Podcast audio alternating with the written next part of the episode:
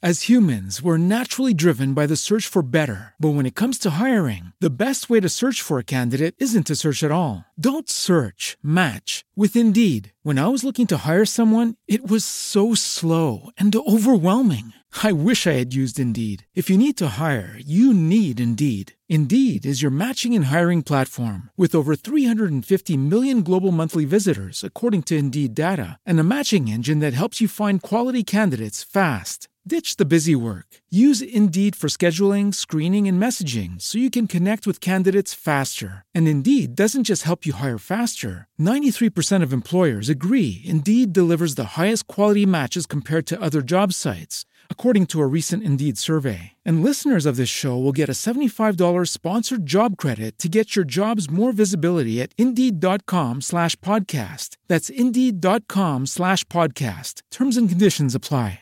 Hey guys, it is Ryan. I'm not sure if you know this about me, but I'm a bit of a fun fanatic when I can. I like to work, but I like fun too. It's a thing. And now the truth is out there. I can tell you about my favorite place to have fun Chumba Casino. They have hundreds of social casino style games to choose from, with new games released each week. You can play for free anytime, anywhere. And each day brings a new chance to collect daily bonuses. So join me in the fun. Sign up now at chumbacasino.com. No purchase necessary. VGW Group. Void were prohibited by law. See terms and conditions. 18 plus. Naciónpodcast.com te da la bienvenida y te agradece haber elegido este podcast. Buenos días, Madresfera. Dirige y presenta Mónica de la Fuente. Buenos días, Madre Esfera. Buenos días, Madre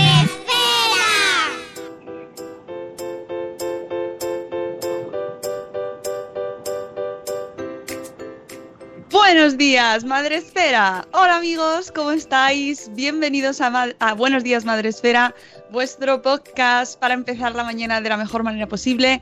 Que hoy, hoy hace 500 programas con vosotros, 500 directos, porque en realidad tenemos muchos más. Pero hay que, hay que celebrar los programas cuando te vienen, ¿no? Y hoy es el número 500, el redondito, y lo celebramos con un sonidito de fondo muy especial, ¿eh? O sea, habréis pensado, oye, esto hoy se oye raro, ¿verdad? ¿Qué pasa, Sune? ¿Cómo se oye así de raro? Buenos días. Buenas. Eh, por cierto, 10 de octubre. Ay, es verdad, 10 de octubre, mm, miércoles, que además lluvioso, lluvioso y con mal tiempo, winter is coming, amigos. Así que ya lo tenemos aquí con nosotros. Bueno, que, que- que tenemos un sonidito de fondo que parece como que vamos de viaje. Estamos viajando. Y es que hoy tenemos una invitada muy especial y como nuestro programa no tiene límites ni fronteras, que estamos en all around the world, todo el mundo, pues hoy nos vamos a un coche y hoy estamos con una invitada que está en un atasco, como no podía ser de otra manera. Buenos días, Melisa, tuya, ¿cómo estás? Buenos días, buenos días. Ahora nos movemos un poquito, ¿eh? Pues mira, Bien. según he hablado parece que nos paramos otra vez. buenos días de la- desde la M30. Desde la M30 de Madrid, danos el parte, Melisa, ¿cómo está el tráfico? Pues eh, como todos los otoños lluviosos de Madrid, un poco asqueroso, pero ¿qué le vamos a hacer? Es lo que hay. Sí, aquí en Madrid el tráfico solo es una maravilla en agosto, así como a mediados es cuando hay que, hay que salir a Madrid, si no, no lo hagáis. trabajar. En Efectivamente. agosto. sí. Bueno, pues hoy nos hemos ¿Qué? traído vía telefónica a Melisa, Melisa tuya, nuestra amiga madre reciente que es bloguera y periodista en 20 minutos, eh, para hablar de un post que publicó hace una semana, más o menos, sobre cómo preparar a nuestra mascota para no tener problemas cuando tenemos un bebé. Y tenía muchísimas ganas de tratar este tema, que sepas, Melisa, que me lo habían pedido ya y, y ha, Ujú. ha llegado por fin el momento. Y eh, ella, que es defensora, amante mm, de los animales, pues se viene hoy desde su coche y desde su atasco para ayudarnos a resolver estas dudas. Pero antes, Melisa, ya sabes lo que toca en este programa, se saluda. O sea, podemos saludar a todos los de tu atasco. Mira, aquí al Renault, a la furgoneta esta que tengo por aquí. Lo podemos No, hacer, eh, ¿sabéis? Saludo que además me va a oír a Sergio, que le tengo aquí, como todas Oh. las mañanas conduciendo. Por de- favor, yo voy de copiloto. O sea, que la gente se esté preguntando, ¿esta loca está hablando y está en el atasco? No, voy de No. copiloto. No, hombre. Que es como a escribir los Sergio. posts. Buenos días, Exacto. Sergio Esfera. Buenos días, Sergio. Buenos días, Sergio. Conduce bien y con paciencia, tú con To- tranquilidad. todos no somos. Sergio. No, no, no tengo quejas, no tengo quejas. Sergios. Bueno, pues vamos a saludar, además de a los compañeros de Atasco y eh, de, de la M30 de Melisa, también saludamos a nuestros amiguitos que están con nosotros escuchando este podcast todas las mañanas. Sabéis que podéis vernos y escucharnos a través de Facebook Live, eh, donde ahora mismo no veo a nadie, pero luego saltan todos de sopetón así, ¡plua! se actualiza el Facebook y saltan todos, aparecen. Bueno, pues eh, además de Facebook Live, podéis acompañarnos, porque, que es donde está el grueso mundial de la población, en Spreaker, la plataforma en la que retransmiti- retransmitimos mm, directo, en directo todos los días. Hacemos este broadcast, un podcast on live o como se diga, eh, todos los días a las 7 y cuarto de la mañana. Y tenemos la prime en el chat, donde podéis entrar a saludar, ya sabéis, en el icono de mensajería de cada programa. Tenemos a Y de verdad tienes tres, Vanessa, que nos dice Oli. ¡Hola! Hola, Vanessa. ¿Ves, ves? Ya están ahí la gente, momento fan. Y Vanessa tiene perro, o sea que ella sabe de esto. Ahí está. Bueno, claro, es que eh, los padres, además de personas, también somos amantes de los animales. A veces sí, a veces. A veces, a veces. Por eso vamos a, vamos a intentar mm, extender el mensaje también del amor a los animales. Tenemos también a Judith en la burbuja que nos dice bolas bellos. Tenemos a Eli de Neuros de Madre que nos dice hola, buenos días Eli. Buenos días Zora Grutuis que nos dice 500 bolas y 500 podcasts. 500 bolas. Eso se merece una canción de, Sabri- de Sabina. O de Sabrina. Sabrina me gustaba más. Sabrina. Buenos días, Marta Ribarrius. Buenos días, eh, Eove. Buenos días, Jorge, que nos, que nos acompaña también desde aquí. Buenos días, Eduardo del Hierro, desde el Trono del Hierro. Buenos días, Eli de Pulenco Co. ¿Qué tema machachi? Nos dicen. Efectivamente, felices 500. Muchas gracias, Eduardo. Buenos días, Sara, de ya lo decía mi abuela. Tenemos también a la señora Aquiles. Tenemos a Enel Jaraí de Poveda. Felicidades por esos 500. Muchas gracias, hermosos. Buenos días, Ichel de Cachito a Cachito, corriendo sin zapas, que nos dice 500 mañanas despertándonos con una sonrisa. ¡Ay, qué bonita! Buenos días, mamá sin red. Buenos días, Ana Espínola. Buenas noches, Juan Manuel, desde México. Que sepas, Melissa, que te escuchan también ahora mismo en directo en México, ¿eh? Un. ¿eh? Tenemos también a Yaiza de Peluchín y sus papis, que los vamos a ver ahora porque nos vamos a Barcelona, amigos. ¿eh? Hoy cogemos tren y vamos para Barcelona, que hay eventazo. Y a Yaiza creo que la veo luego. Eh, llevaremos paraguas. Buenos días, Euti. 500 programas en 800 temporadas. Cierto, no sé cómo lo hemos hecho, pero lo hemos conseguido. Buenos días, Poveda. Que por cierto, tenemos pregunta para luego de Poveda para nuestra invitada. Tenemos también a Chivimundo, buenos días, la señora Mamarachi, a Eva EZ, que nos saluda. Hola Eva, bienvenida a nuestro chat. Buenos días, Tere de Mi Mundo con Peques. Eh, Poveda se ha cambiado por el, por el hashtag Gracias Sune. Os recomiendo que sigáis el hashtag Gracias Sune en Twitter. Es muy bueno. Luego le echo un ojo. Sí, sí, sí, no te lo pierdas porque son de esos hallazgos de Twitter donde la gente saca lo mejor de sí mismo. buenos días, Bego, de una mamá con Cron. Elvira Fernández, buenos días. ¿Cuánta gente tenemos hoy aquí? Buenos días, papá Montessori. Eh, bueno, pues yo creo que ya está por aquí. Feliz cumpleaños, un papá Montessori. No me lo puedo creer, es tu cumpleaños, papá Montessori. ¿No? Sí, ¿Dónde, ¿de dónde ha salido? Que es tu cumpleaños. No, no lo he visto, pero sí es tu cumpleaños. Felicidades. Em, bueno, pues amigos, vamos con, con el tema de hoy, que por cierto nos dice Chivimundo que ella también tiene post en su blog de Chivimundo, donde dice cómo ha presentado ella su a- eh, cuando ha tenido su bebé a su gato. ¿Vale? Que ahí está eh, el tema de hoy. Eh, Melissa, ¿cómo decides tú escribir este post? Porque llevas escribiendo mucho sobre mascotas también en 20 minutos, ¿no? Pues mira, más años que de madre reciente, porque el blog de, animales fue el primero que yo tuve hace como 18 años ya. Antes de, de tenerlo en 20 minutos lo tenía por mi cuenta y, y he escrito de muchos temas, pero fíjate, hay veces que pasan estas cosas. He escrito también de perros y niños, pero justo de las presentaciones no había escrito y me di cuenta ahora 18 años después.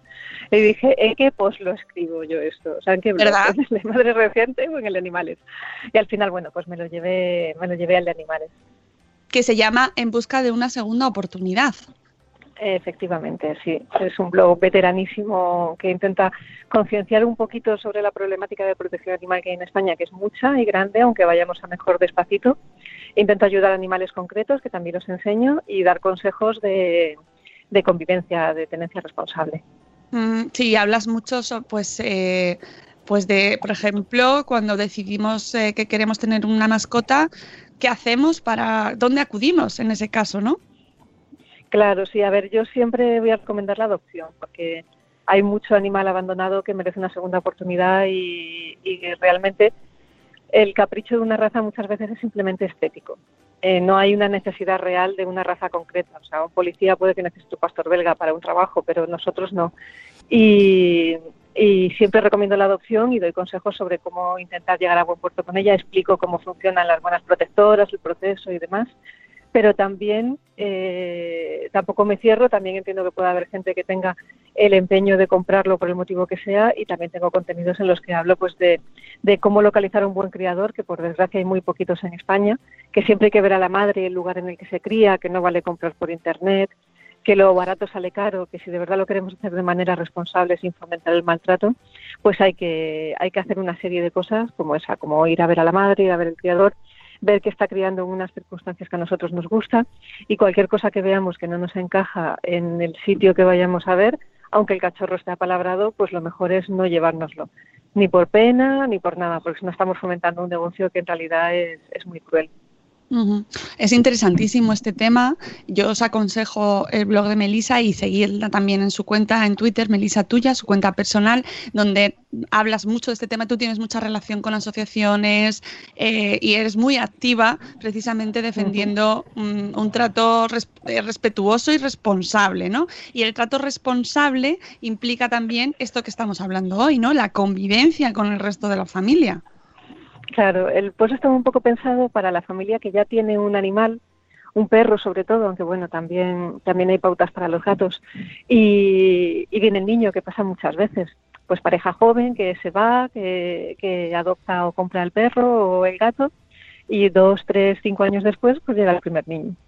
Y hay mucha gente que es normal que tiene miedos, que dice cómo lo hago, cómo lo presento.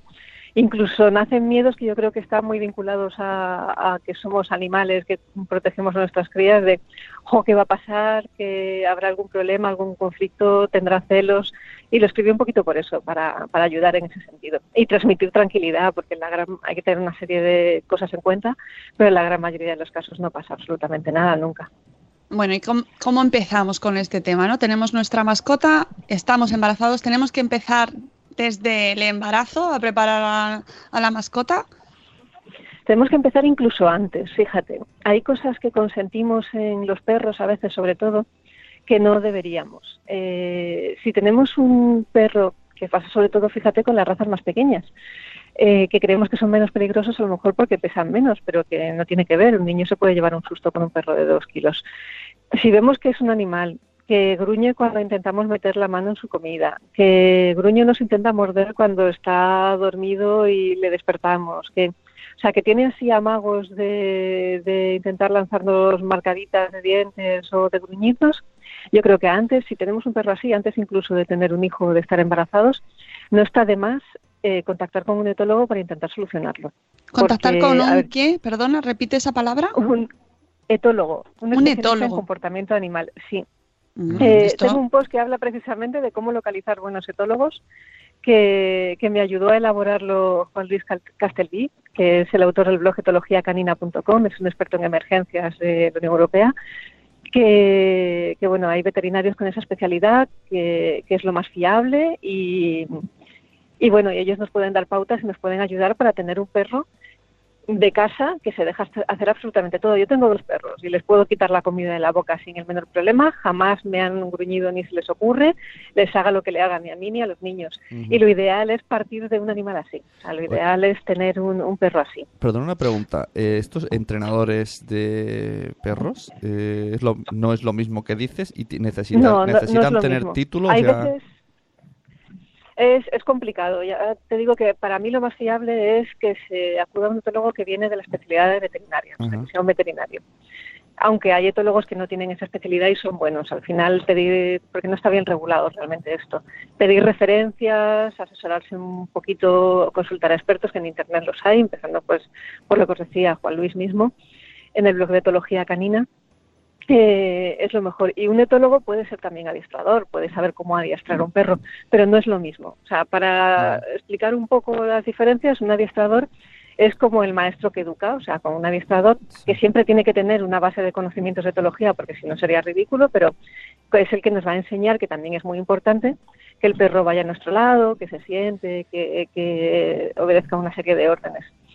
En cambio, un etólogo es como un psicólogo canino, por decirlo así. O sea, es el que si tiene problemas de conducta al animal, de ansiedad, de ansiedad por separación, de agresividad por el motivo que sea, pues va a ser el que más nos va a poder ayudar. Y, entonces recomiendas que, pidamos como certificados, pues hay gente yo sé, que te recomienda, uh a ese sitio que son muy buenos, pero lo mismo no tiene ningún tipo de título y solo es que mm, se lleva bien con los animales y sabe hacer. Es complicado, ¿eh? Hay un post que si queréis luego retuiteo ahí para que la gente lo pueda leer despacito, porque es verdad que no, no es sencillo. Hay etólogos buenos sin, sin certificados oficiales y luego está la especialidad de los que son veterinarios, pero se pueden encontrar, ¿eh? pidiendo referencias se pueden encontrar. Y el adiestramiento también es importante. Yo también siempre digo que hay tres cosas que nuestros perros deberían hacer siempre. El mínimo de que debemos enseñarle, que es que se sienten cuando se lo pedimos, que caminen sin tirar de la correa, que cuando luego tienes un niño viene muy bien, yo he llevado a mis perras colgadas de casi del manillar del carrito mientras paseaba a los niños sin que hubiera el menor problema, no es que se deba hacer, si no tienes una seguridad absoluta de que no va a volcar el carro, pero que no tire de la correa en ningún caso y que venga cuando le llames. O sea, esas tres cosas también cualquier, cualquier perro deberíamos esforzarnos por enseñarle. Igual que a los niños hay que educarles, pues si tenemos un perro y asumimos esa responsabilidad, pues también. Con los gatos es otra historia, ¿eh? Con los gatos lo de enseñarles cosas ya vamos a dejarlo. Claro, cada uno tiene, tiene su personalidad, luego su forma de ser, cada animal, y eso tenemos que tenerlo en cuenta también antes de que llegue el nuevo miembro de la familia, ¿no? Que luego mm, hablamos mucho de cómo se, cómo nos cambia la vida cuando llega un bebé, pero es que al perro también le cambia la vida. Claro. Mogollón a veces, sí, pobrecitos míos, a veces demasiado, ese es el problema muchas veces. En, en el blog lo contaba, cuando llega un perro, a ver, hay mucha gente que recomienda, y es cierto que viene muy bien, eh, acercarles a lo mejor ropita del hospital para que la huelan, que se vayan haciendo a los olores que, que tiene el niño o que trae un bebé de cremas y demás. Incluso hay gente que recomienda ponerles eh, grabaciones de llantos para que los escuchen. En realidad, yo lo más importante que creo que, que hay es que el perro no debe, o sea, debe sentir el menor número de diferencias en sus rutinas posibles. Me explico. Si es un perro al que hemos acostumbrado a hacer mucho ejercicio siempre, a salir una serie de paseos, es verdad que con el niño cuando llega un bebé todo es más complicado y a lo mejor necesitamos pedir ayuda a un vecino, a un amigo de parque o incluso pagar a alguien para que pase a ese animal. Pero un perro con una necesidad muy alta de ejercicio al que le estábamos sacando para, para que pudiera gastar energía, pues lo sigue necesitando cuando llega un niño. y, es muy importante también que no le rechacen. Perdona, ¿qué me suena? Nada, no digo, perdona. Eh, no, pregunta desde la total, absoluta ignorancia. ¿Los animales eh, detectan, o sea, saben ya que como esa presencia iba a venir porque escuchaban algún tipo de latido eh, cuando está embarazada la madre o algo? ¿O es todo lo invento? O sea, ¿notan que... o sea, relacionan o no? sí, a ver, cuando estás embarazada ellos, ellos tienen un olfato prodigioso y saben lo que va a venir, lo que pasa es que no saben exactamente cómo les va a afectar o qué va a suponer eso que va a venir.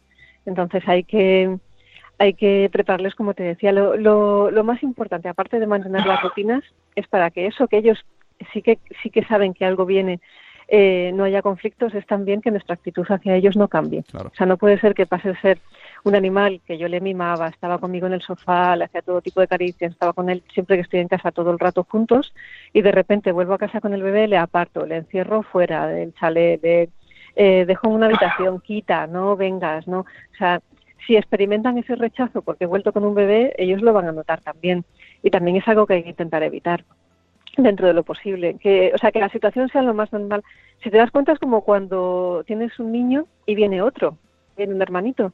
Es un mm. poco lo mismo. O sea, es cuidar las rutinas, que no se sienta rechazado, que, que también siga recibiendo el mismo cariño que recibía. Eh, tenemos, eh, voy a contarte la, duda de Poveda, que nos ha mandado un audio, pero luego, Poveda, se lo voy a decir yo porque nos has puesto vocabulario no apto para este horario infantil. Vaya. sí, él lo contaba mejor, pero tenemos que censurarlo. Nada, lo que nos viene a, a preguntar es eh, qué hace porque eh, eh, su hijo ataca a su perro. ¿Vale? Ah, Ah, vale, sí. Ha llegado el niño. otro capítulo, sí. Claro, ha llegado el niño, ya están en la familia, tiene un año y medio el niño y el povedita. y, y ataca al perro, pues jugando, pues va por el perro y entonces el perro, pues claro, eh, se defiende y muerde, ¿vale?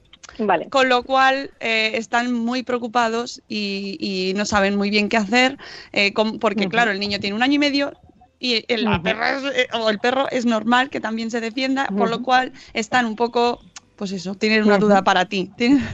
Vale. Mira, la regla de oro, y en eso coinciden absolutamente todos los expertos, es eh, que los niños pequeños jamás deben estar solos con el perro. Jamás. Por mucho que sea nuestro perro del alma, que tengamos confianza absoluta en él, que sea un animal cariñoso, un niño pequeño de uno, dos, tres años, un niño de siete ya es otra cosa, ya sabe, ya entiende y le puedes explicar las cosas, pero un niño pequeño jamás debe estar solo con el animal, porque incluso el mejor perro del mundo, los, a ver, ¿cómo educa una mamá perro a su cachorro cuando se pasa?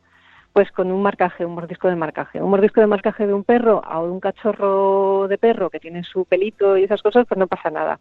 Pero un mordisco de marcaje a un bebé humano, que son mucho más frágiles que los cachorros de animales, pues puede llevarse un susto en forma de mordisquito. Y si el animal es grande y potente, pues incluso de mordiscazo. Entonces, y no es que la- no es que nuestro perro sea malo, es que le está educando porque el niño a lo mejor está haciendo cosas que no debe. Entonces, la regla de oro es ser responsables y no dejar nunca al perro solo eh, con el niño. O sea, siempre tiene que haber un adulto vigilando. La mayor parte de los accidentes, de las mordeduras y demás, se producen a niños, se producen cuando los niños son pequeños, porque luego ya ellos entienden y miden. Y luego una cosa muy importante que hay que enseñar a los niños desde el principio, y eso les va a venir bien con el perro y en la vida luego con, con la gente. Los, tener un perro yo creo que es muy importante para un niño le puede enseñar muchísimas cosas, muchísimas, y esta es una de ellas. Es hacerles entender que hay una serie de cosas que no se le hacen al perro porque no le gustan, o sea, tal cual. Y, primero para eso nosotros también tenemos que conocer qué cosas no le gustan a un perro. Por ejemplo, para los perros los abrazos no son algo agradable normalmente. Eh, abrazar a un perro es eh, para ellos algo que aguantan porque nos quieren, pero no les gusta especialmente. Pues si tenemos uno de esos perros que vemos que pone cara de circunstancias, que no lo está pasando bien, pues no hay necesidad de abrazar a ese perro. Por lo menos no cuando el niño es pequeño y no controla fuerza y demás. Eh, lo de subir el perro a los perros más grandes, lo de subir el niño a caballito encima del perro está prohibido. O sea, Ya. todo lo que es ponerse sobre el lomo del animal, cargarle peso encima, que por eso el abrazo tampoco les gusta, todo eso para ellos lo toleran porque nos quieren, insisto, pero no les gusta. Entonces, si vemos que a nuestro perro esas cosas no les gustan, hay que explicarle al niño, cariño, esto no se hace. Obviamente, cuando el animal está comiendo o cuando está durmiendo, tienen que entender que no se les molesta. O sea, si está comiendo, está jugando con su juguete o está mordisqueando su hueso, pues déjale, ¿eh? ya habrá tiempo de jugar con él. Si está durmiendo, pues déjale que duerma. Cuando ya se despierte y tenga ganas de jugar, jugarás. Pero, pero lo que os digo, eso es un aprendizaje que luego el niño puede aplicar a otras personas. Si el Claro. primito cuando vamos Claro. a su casa está Claro. durmiendo y no le apetece, pues no le incordia, es que no. Sí, Porque sí. si chinchan incordian, pues lo mismo se llevan un susto. Insisto, no hay que tener miedo, ¿eh? también quiero transmitir un mensaje de tranquilidad. Conocemos a nuestros animales, en un porcentaje altísimo de casos no pasa nada, incluso haciendo las cosas mal, incluso montándoles a caballito, incluso dándoles abrazos mortales, no pasa nada. Pero, pero es verdad que si podemos enseñarles desde pequeñitos a respetar esas cosas, mejor. Obviamente no se les tira de la cola, no se les tira de las orejas. Y, y un niño, por mi experiencia, aprende a jugar suave con los animales y se lo consentimos. Si le vemos con nueve meses, igual que cuando nos intentan morder la teta con nueve meses, les decimos no y saben que no deben y aprenden. Si tiran de la oreja y les decimos no, eso no se hace, lo van pillando enseguida. O sea, que es, es también cuestión de enseñarles a respetar al animal. Y hay que cuidar especialmente con los perros pequeñitos, que, es otra cosa que yo he escrito en el pasado. El mejor perro para un niño no es el toy, no es el perro de uno o dos kilos o tres kilos. El mejor perro es como a partir de un tamaño cocker. A partir de 12 kilos sería lo ideal. Un perro de 20, 30, 40 kilos va a soportar mucho mejor los abrazos, los cariños no medidos de un niño que un perro muy pequeñito que se siente frágil y que la relación probablemente no vaya a ser tan buena, a menos que el niño sea muy suave y muy cuidadoso, porque se va a sentir más agredido, más me puede hacer daño. No sé si me estoy explicando. Sí, sí, sí, la duda que tiene Poveda, que es, claro, eh, yo entiendo que es, hay que ir enseñando a los niños a que mm, respete esa, su- el espacio del perro, no mi espacio, tu espacio, como en Dirty Dancing, mi espacio, tu espacio. Pero, pero una vez que ya se ha dado esa situación de confrontación y que el niño eh, ah, eh, tiene ese momento con la perra y la perra se revuelve, ¿qué hacen? ¿Tienen que llamar a alguien. Melissa? Hombre, si es una cosa puntual, tienen que valorarlo ellos. Si ellos creen que necesitan acudir a un profesional, pues entonces se puede acudir, no pasa nada de que les den unas pautas, pero eh, si ha sido una cosa puntual, es que no sé cómo ha sido el caso, no ha sido muy grave, no se ha vuelto a repetir, sobre todo si ha sido por algo que ellos identifican, porque el niño mm, la molestó cuando o cuando dormía o, o la lanzó encima haciéndola daño. Si hay un- algo que puedan identificar como causa, pues es tener cuidado con esa causa, que no se vuelva a repetir, no dejar niña nunca, nunca al niño solo, eso es, ya, te, ya os digo, importantísimo con el perro. Y, y en cuanto pueda el niño, pues ir explicándole qué cosas no debe hacer. Si es algo que les preocupa más porque no identifican qué causa ha sido lo que lo desencadenó, o, o ha habido más amagos de gruñidos o de cosas, o- pues, pues claro que sí, tienen que contar con la ayuda de un profesional, pero no, no se puede dar asesoría por teléfono. Tendría que ese profesional ver la relación, ver lo que pasa, ver cómo se comporta el perro y, y ahí ya darles pautas. Lo que nunca debemos hacer, y eso también lo decía en el post, es ni por el miedo de que va a venir un niño, ni, ni porque haya habido algún encontronacillo algún gruñidito, que es que es como hablan ellos, como se chillan. Igual que tú has chillado a tu niño alguna vez que has perdido la paciencia, pues el perro de la casa puede gruñirle un poco. Eh, si no ha pasado de ahí, eh, no hay que asustarse en exceso, hay que simplemente pues vigilar y tener una serie de normas de seguridad básicas y nunca abandonar. O sea, eso sí que primero porque es un delito, o sea, no se puede abandonar, es una responsabilidad que asumimos con el perro que adquirimos, pero pero vamos, no no es una opción. O sea, en, en ningún caso. Si, Ujú. si por el motivo que fuera, por que ya te digo que hay muy pocos motivos justificables. Tenemos que, que no podemos asumir esa responsabilidad que en su día asumimos con ese animal. Lo que hay que hacer es asegurarnos de buscarle un buen hogar en todo caso. Pero, pero no hay que rendirse fácil. O sea, todo se puede trabajar. Mm. Sí, además en el post nos, lo- nos das eh, también datos de dónde acudir si eh, tenemos algún, bueno, pues eh, no podemos hacernos cargo del, del perro por lo que sea. Pues siempre acudir a organizaciones y asociaciones que nos ayuden y nos den, bueno, pues que nos puedan ayudar en ese momento, ¿no? Porque se puede dar esa situación. A ver, es muy complicado. Aquí ya entramos en otro tema. Si, si hay algún motivo eh, gordo realmente que justifique que no podemos seguir asumiendo ese animal, que ya te digo que pasa muy pocas veces, pero a veces yo lo he visto y, y pasa, eh, es muy complicado. O sea, es un marrón, por decirlo así. La verdad es que Sí. tenemos que asumir y manejarlo bien. Porque las protectoras están hasta arriba. Las protectoras son asociaciones privadas que, que no tienen obligación de admitir animales. O sea, ellos cogen los que encuentran, los casos que encuentran por la calle, los más graves, los que ellos consideran, y suelen estar todas bastante saturadas. Entonces, si admitieran, como no sacrifican esas protectoras, si admitieran todos los animales que les quieren dejar allí, no les cabrían, no estarían en buenas circunstancias, no podrían asumirlo ni hacerse cargo. Entonces, si tú vas a una protectora diciendo, diciendo tengo una alergia de mi hijo que, que en este caso es verdad y la hemos tratado, lo hemos intentado de muchas maneras, es imposible y no podemos seguir con el perro. Lo más probable es que te manden a tu casa que te soluciones todo el problema porque, porque ellas no pueden. O sea, no es que no quieran, es que no pueden. Las perreras municipales, esas están obligadas a recoger todo animal abandonado que haya en el municipio. Hay veces que esas perreras, las, la gestión las llevan protectoras, que intentan no sacrificar y llevar una política conservacionista, pero con las dificultades que implica que no pueden decir que no a los animales del municipio. Pero la gran mayoría de las perreras todavía no funcionan demasiado bien y, y en muchos casos se está sacrificando bastante. En torno al 30 o 40% de los animales que se dejan ahí son sacrificados. Eh, lo ideal es buscar tú alguien en tu entorno, un familiar, una persona de confianza en la que, o sea, con la que ese animal vaya a estar bien y, y hacer una cesión responsable. En ese sentido, la que tú sigas haciendo seguimiento y te asegures de que ese animal sigue estando bien. Luego hay veces que son cosas temporales que a lo mejor podemos gestionar de otra manera, pagando una residencia para ese animal durante un tiempo y luego volviendo a asumirlo.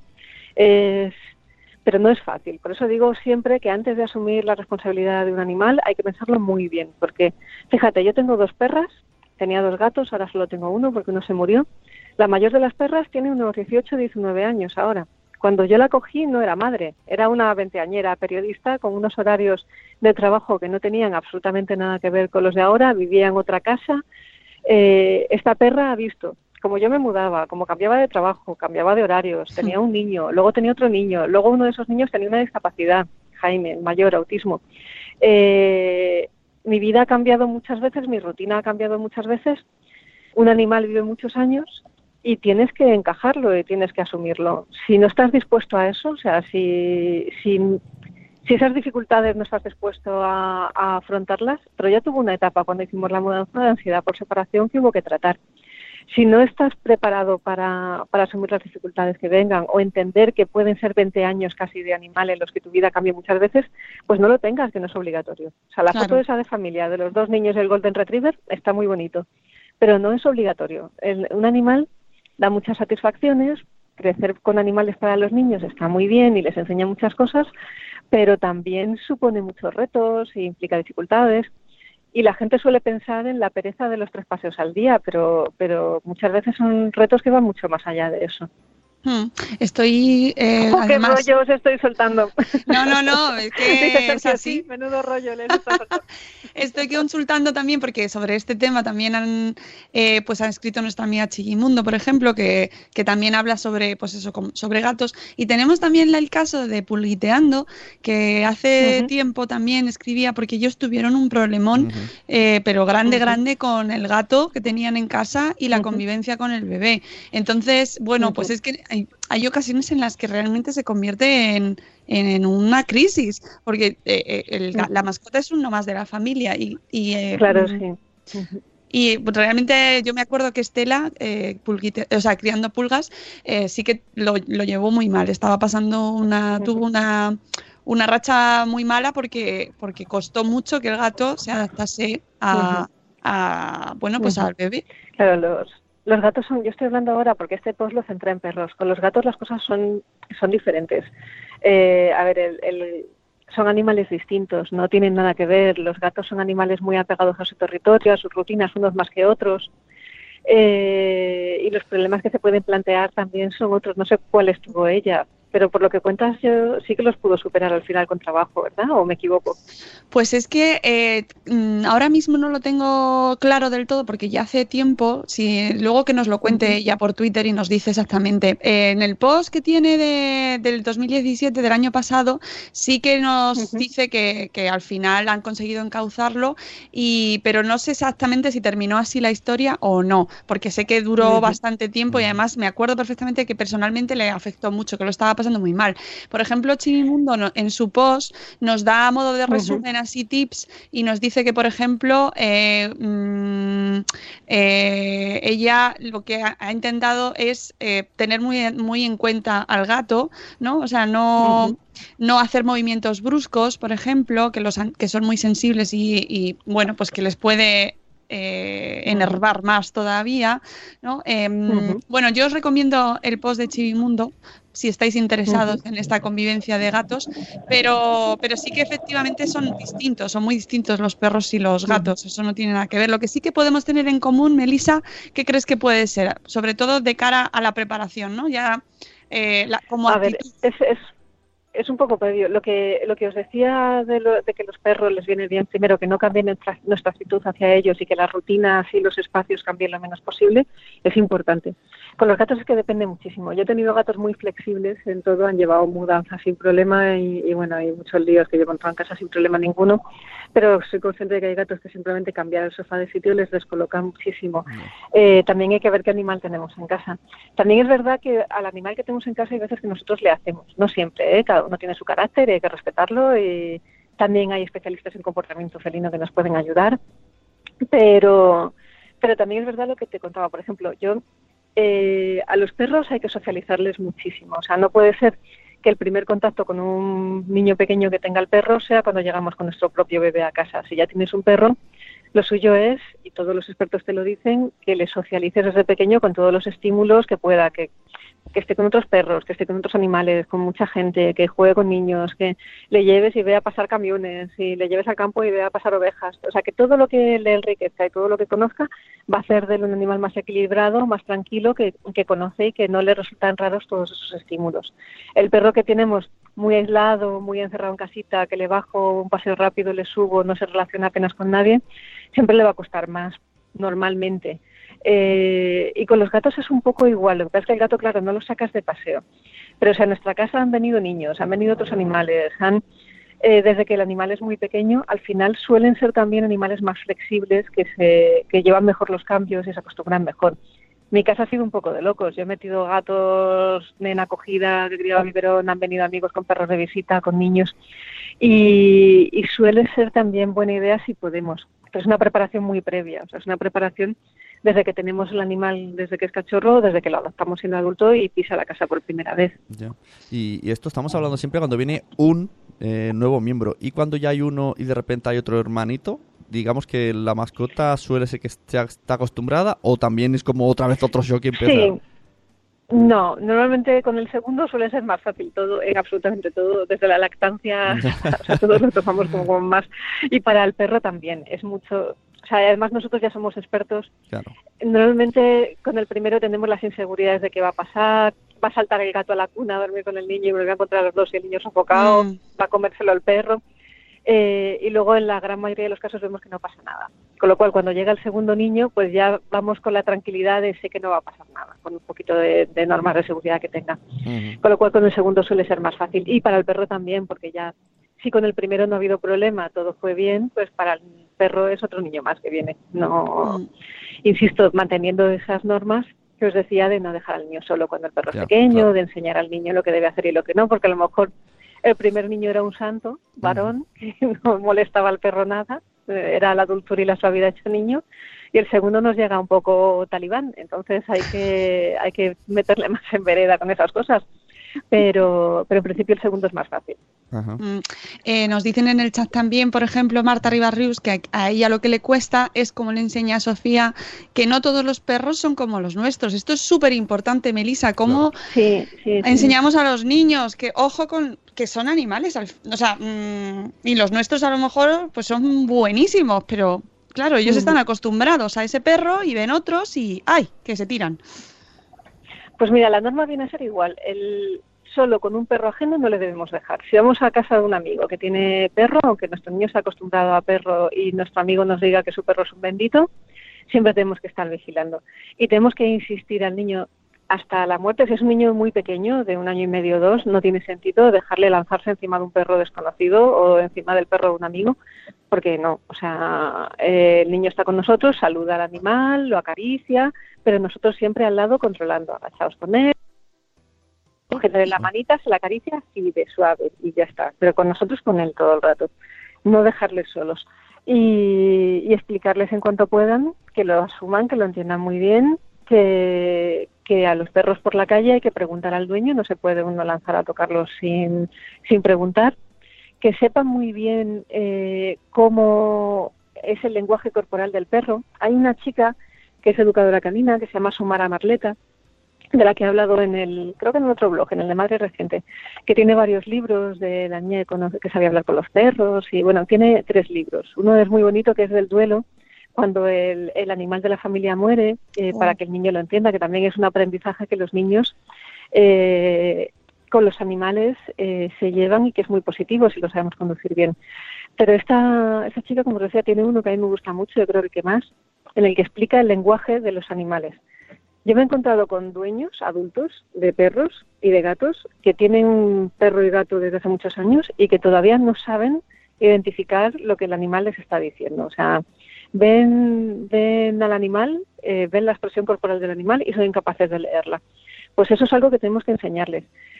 Cuando eh, algo significa que ese perro está contento, que está relajado, o que está enfadado, o que déjame en paz, o las señales de calma que usan los animales entre ellos para comunicarse. Pues eso son cosas que a los niños suele divertir mucho que se las enseñes y, y que les va a venir muy bien para ellos luego, pues eh, como hacemos con las personas. Yo veo a ese animal y veo que no está con ganas de nada, pues no me voy a acercar. Veo que está deseando venir a decirme hola, pues entonces pues voy a preguntar al señor, oye, ¿le puedo tocar? Y le digo hola.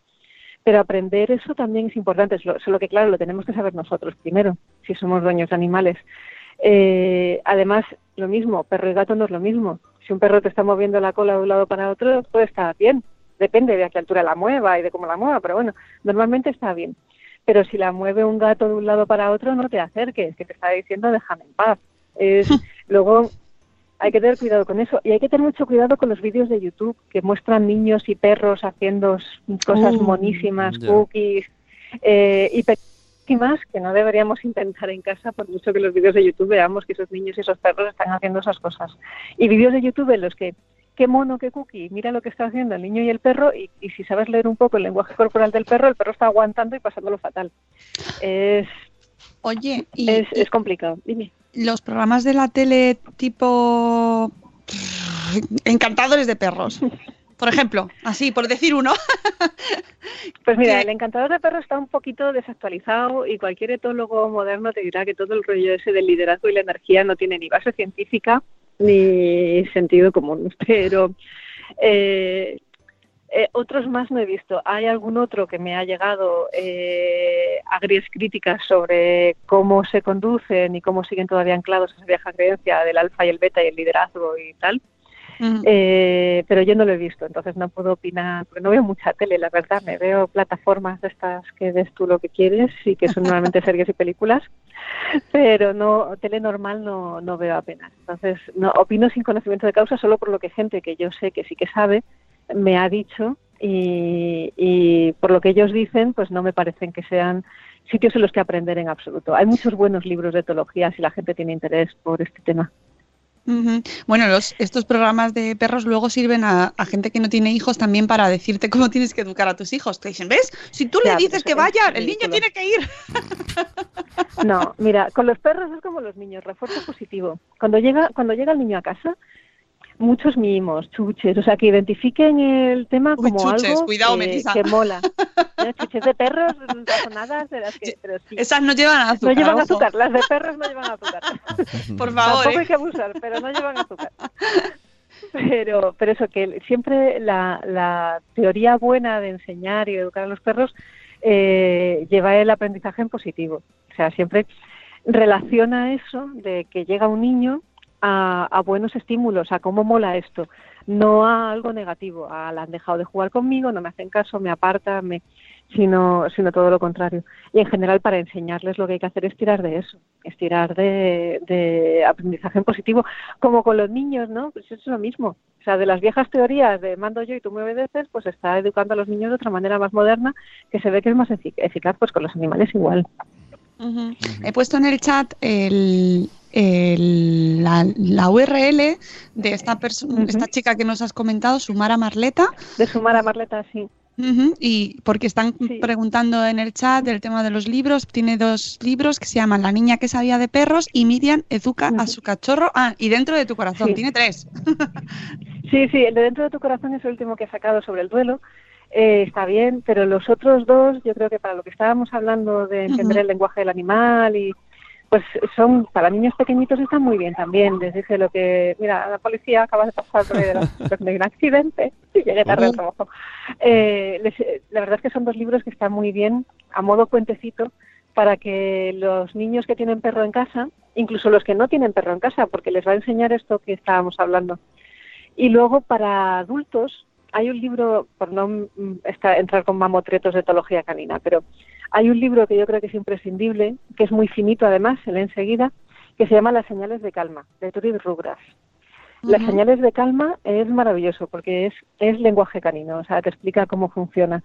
Eh, a mí me gusta mucho Desmond Morris, que es como el padre de los eh, expertos en conducta animal y siempre es, es divertido de leer en cualquiera de los libros, hable de perros o de humanos. Pero el de las señales de calma, que es muy finito, yo creo que cualquier dueño de perros debería leerlo. Jo, pues estamos aprendiendo un montón de cosas. Mira, están diciendo en el chat, Vanessa además, y de verdad tienes tres, que dice que eres maravillosa de escuchar y de leer. Si es que Melissa por algo es muy amiga nuestra y la queremos mucho, porque además es que es un placer leerla y escucharla, tanto en su blog dedicado a animales como en el de Madre Reciente, donde, por cierto, cada día tienes un temazo. Que esto eh, se sale un poco del tema anterior, pero ¿cómo llevas tú que cada post que usas, que, que- que pones en tu blog, mm, te llueva lo que te llueve, amiga Melisa? Ah, Porque las- te dicen de todo. no me Sí. preocupa. A ver, el- en los comentarios de mi blog en el animal es igual. De animales tengo ahí una serie de trolls. sí, Aparte, sí, parece y yo tengo amigos. Mm. sí, tengo amigos cazadores y taurinos desde hace muchos años, entonces también ahí me sueltan todo su amor. Eh, a ver, piensa que mi blog está alojado no en una red de blogs que hablan de ese mismo tema, no en un, eh, yo qué sé, no en un sitio aislado donde el que quiera entre mele y el que no quiera no, sino que está en un medio de comunicación muy grande, con muchos millones de lectores. Y mis posts salen a portada de 20 minutos y eso hace que tenga mucho lector Claro. que, que no es seguidor mío, que es el señor que ha venido a ver las noticias de portada de 20 minutos y ha, trae- ha entrado ahí. Y luego en 20 minutos en general tenemos mucha gente, eh, yo creo que en todos los periódicos, que entra con ánimo de saltar bilis y crear polémica. Y es gente que disfruta polemizando porque sí, que yo es algo que no comparto. La gente normal, yo siempre digo que normalmente lee y se va, o sea, lee, estará de acuerdo no, más o menos, pero lee y se va, o lee, lo lleva a sus redes y, so- y se va.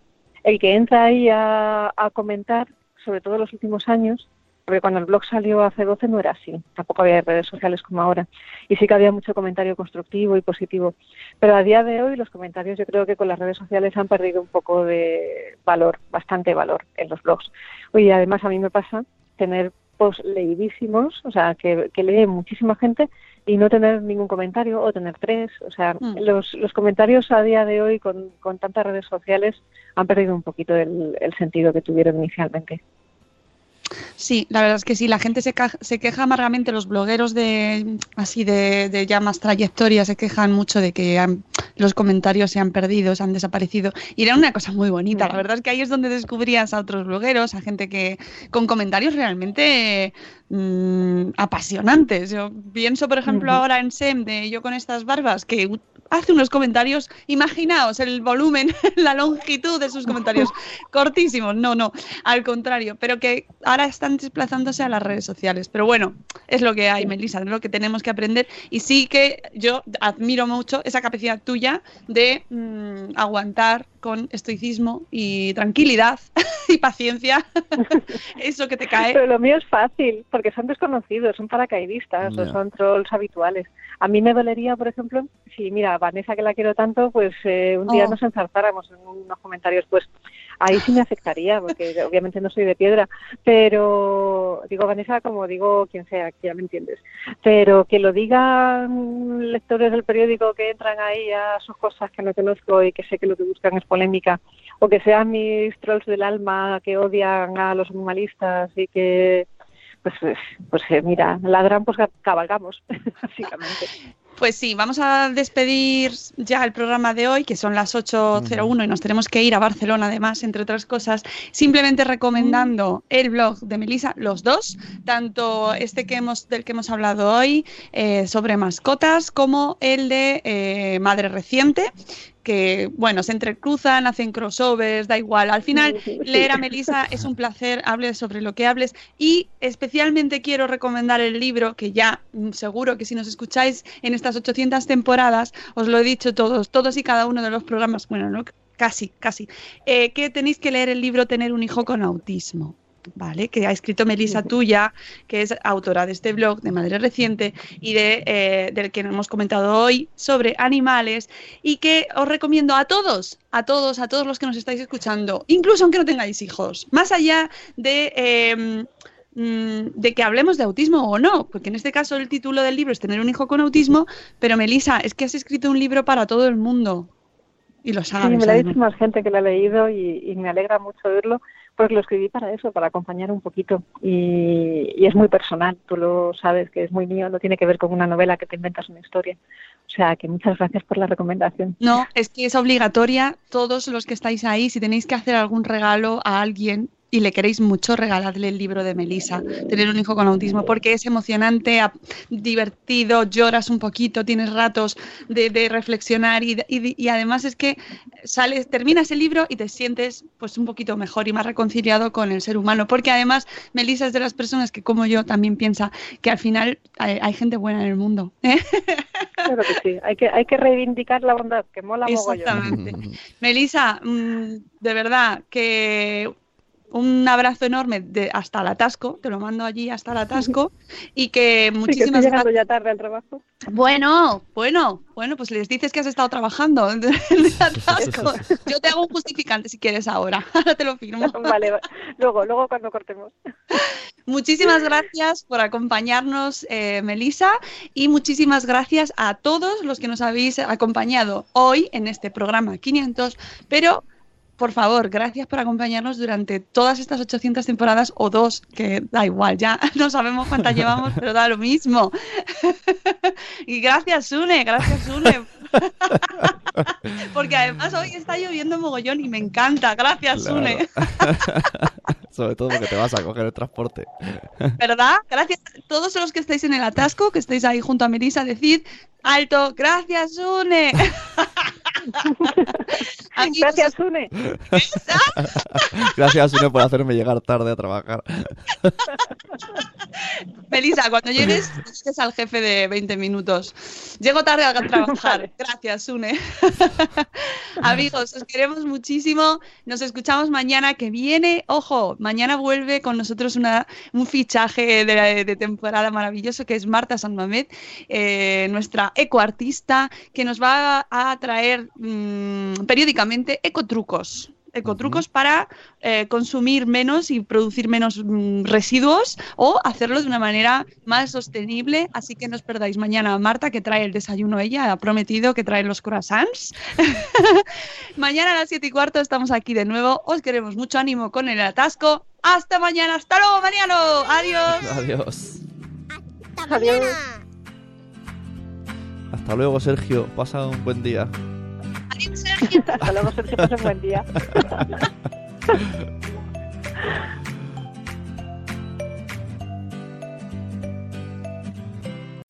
As humans, we're naturally driven by the search for better. But when it comes to hiring, the best way to search for a candidate isn't to search at all. Don't search, match with Indeed. When I was looking to hire someone, it was so slow and overwhelming.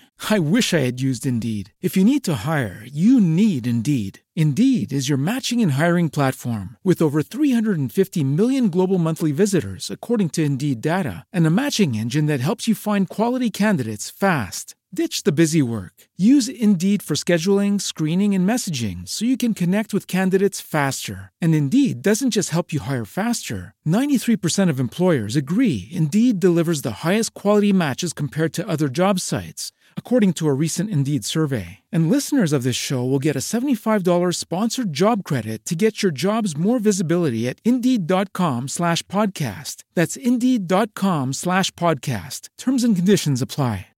With the Lucky Land slots, you can get lucky just about anywhere. This is your captain speaking. Uh, we've got clear runway and the weather's fine, but we're just going to circle up here a while and uh, get lucky. No, no, nothing like that. It's just these cash prizes add up quick. So I suggest you sit back, keep your tray table upright, and start getting lucky. Play for free at LuckyLandSlots.com. Are you feeling lucky? No purchase necessary. Void where prohibited by law. 18 plus terms and conditions apply. See website for details.